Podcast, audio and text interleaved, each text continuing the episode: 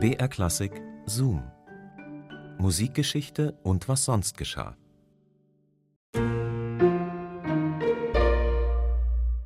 Es ist der Albtraum eines jeden jungen Menschen, der komponiert.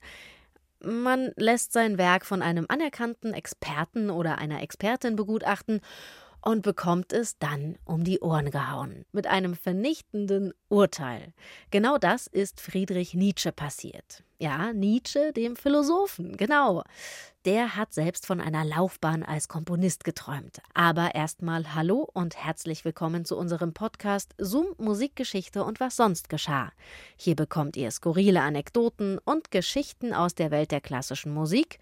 Jede Woche gibt es eine neue Folge für euch und die picken wir raus aus dem Radioarchiv von BR Classic. Ich bin Christine und heute geht's, wie gesagt, um Friedrich Nietzsche. Der war ein wortgewandter Philosoph, aber naja, Noten sind halt keine Buchstaben und seine Kompositionsversuche, die waren eher so mittelmäßig. Trotzdem wollte er es unbedingt wissen und hat eines seiner Werke unter anderem Richard Wagner zukommen lassen. Und auch Hans von Bülow. Und das Urteil von Hans von Bülow, das fiel naja, einigermaßen vernichtend aus. Viel Spaß beim Hören.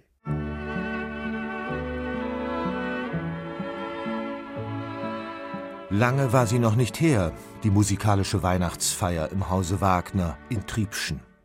Man schrieb den 25. Dezember des Jahres 1871. Cosima hatte soeben die Partitur des Herrn Professor Nietzsche unter dem Christbaum hervorgeholt und sich zusammen mit Hans Richter ans Klavier gesetzt. Nachklänge einer Silvesternacht für Klavier zu vier Händen stand darauf zu lesen. Frau Wagner zum Geburtstag verehrt.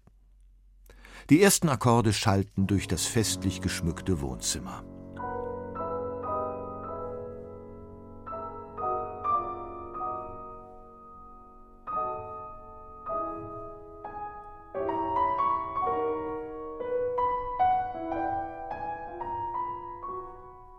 Richard Wagner, der im Sessel Platz genommen hatte, wurde zunehmend unruhig. Aus dem Augenwinkel heraus beobachtete Cosima, wie ihr Mann nervös mit dem Fuß zu wippen begann und dabei den Blick umherschweifen ließ, als suchte er vergeblich, seiner Anspannung Herr zu werden.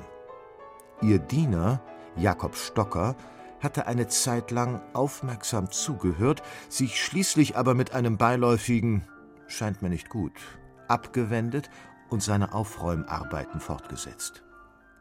Da passierte es. Wagner stand auf, stapfte eilig aus dem Raum und schloss die Tür mit unsanftem Ruck hinter sich zu.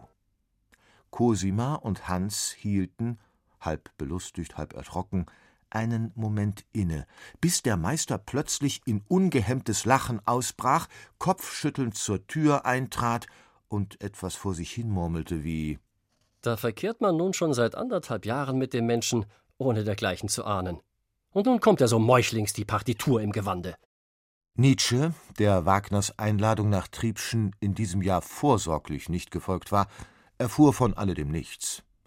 Am 30. Dezember empfing ihn ein freundlicher Brief Cosimas in Basel.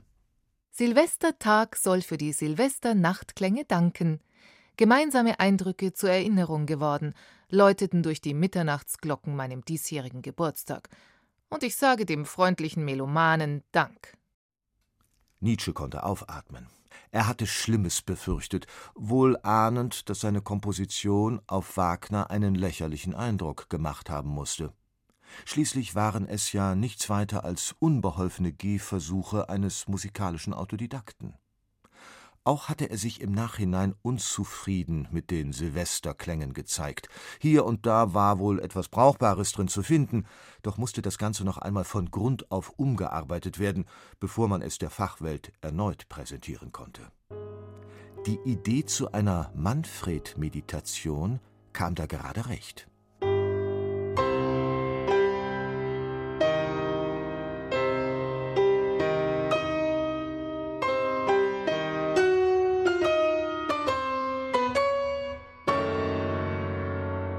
Ein ironischer Seitenhieb gegen den einstmals verehrten Lord Byron sollte es werden. Und eine Gegenouvertüre zu Schumann, dem süßlichen Sachsen, gleich dazu. In euphorischer Ranküne hatte er die Komposition gar Cannibalido überschreiben wollen. Zu besonnener Stunde jedoch wieder Abstand von diesem Gedanken genommen. Übermut erfasste Nietzsche, als er Ende Juni den Tristan unter der Leitung von Hans von Bülow hörte. Umgehend beschloss er, sein jüngstes Opus dem langjährigen Wagner-Kenner zu widmen und sich auf diesem Wege ein fachkundiges Urteil einzuholen. Wie gerne möchte ich Ihnen noch einmal aussprechen, mit welcher Bewunderung und Dankbarkeit ich Ihrer immer eingedenk bin.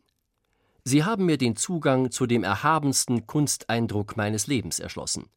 Und außerstande Ihnen dies deutlicher und beredter auszudrücken, geriet ich auf den Einfall, Ihnen durch die Übersendung einer Komposition meinen Wunsch zu verraten, Ihnen recht dankbar mich erweisen zu können. Ein so guter Wunsch und eine so zweifelhafte Musik. Lachen Sie mich aus, ich verdiene es. Das musste der verblüffte Adressat Hans von Bülow wohl ähnlich gesehen haben, als er vier Tage später das musikalische Todesurteil über den ambitionierten Jungprofessor fällte. Ihre Manfred-Meditation ist das Extremste von fantastischer Extravaganz, das unerquicklichste und antimusikalischste, was mir seit langem von Aufzeichnungen auf Notenpapier zu Gesicht gekommen ist.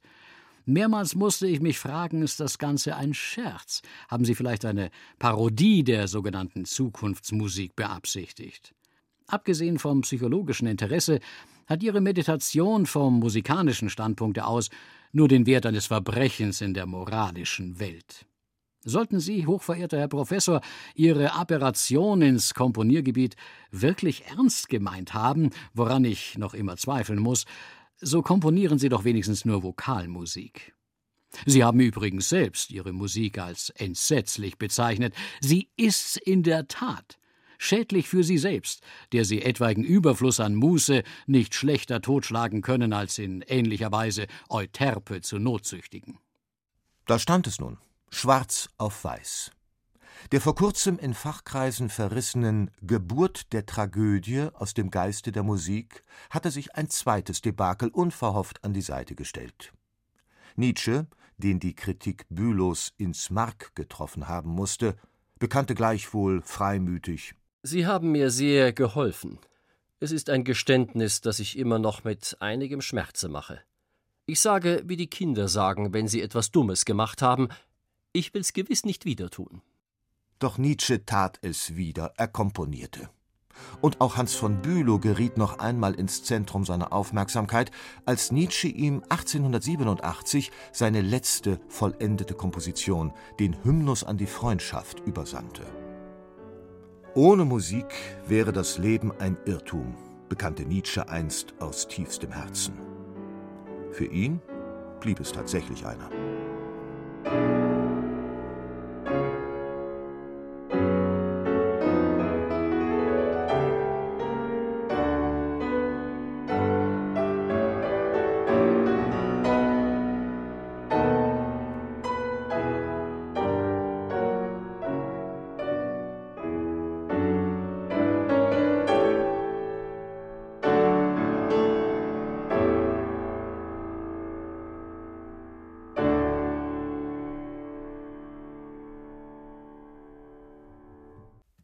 Puh, also keine Ahnung, ob ich an Nietzsche Stelle nochmal eine Komposition an Bülow geschickt hätte.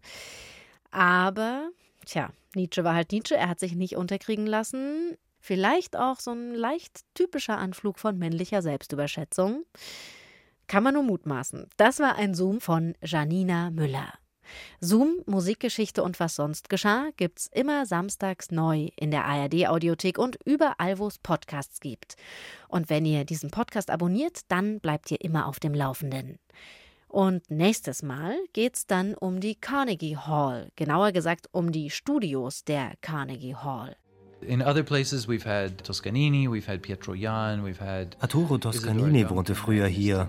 Isadora Duncan, Agnes de Mille, Martha Graham, Leonard Bernstein, Marlon Brando. Ein faszinierender Ort. Heute leben noch 22 Leute ständig hier mit Hauptwohnsitz. Carnegie Hall ist doch eine tolle Adresse. they like to be here. You know, it's a nice address, Carnegie Hall. Andrew Carnegie, der hatte 150 Apartments bauen lassen als ja, zusätzliche Einnahmequelle, um seine berühmte Konzerthalle finanziell abzusichern. Das war ein ziemlich genialer Einfall und ja, ob das funktioniert hat, wie das funktioniert hat, dazu mehr beim nächsten Mal. Bis dahin macht's gut. Eure Christine. BR Klassik empfiehlt. Nach einem anstrengenden Tag schnell auf andere Gedanken kommen. Mit der ARD Audiothek.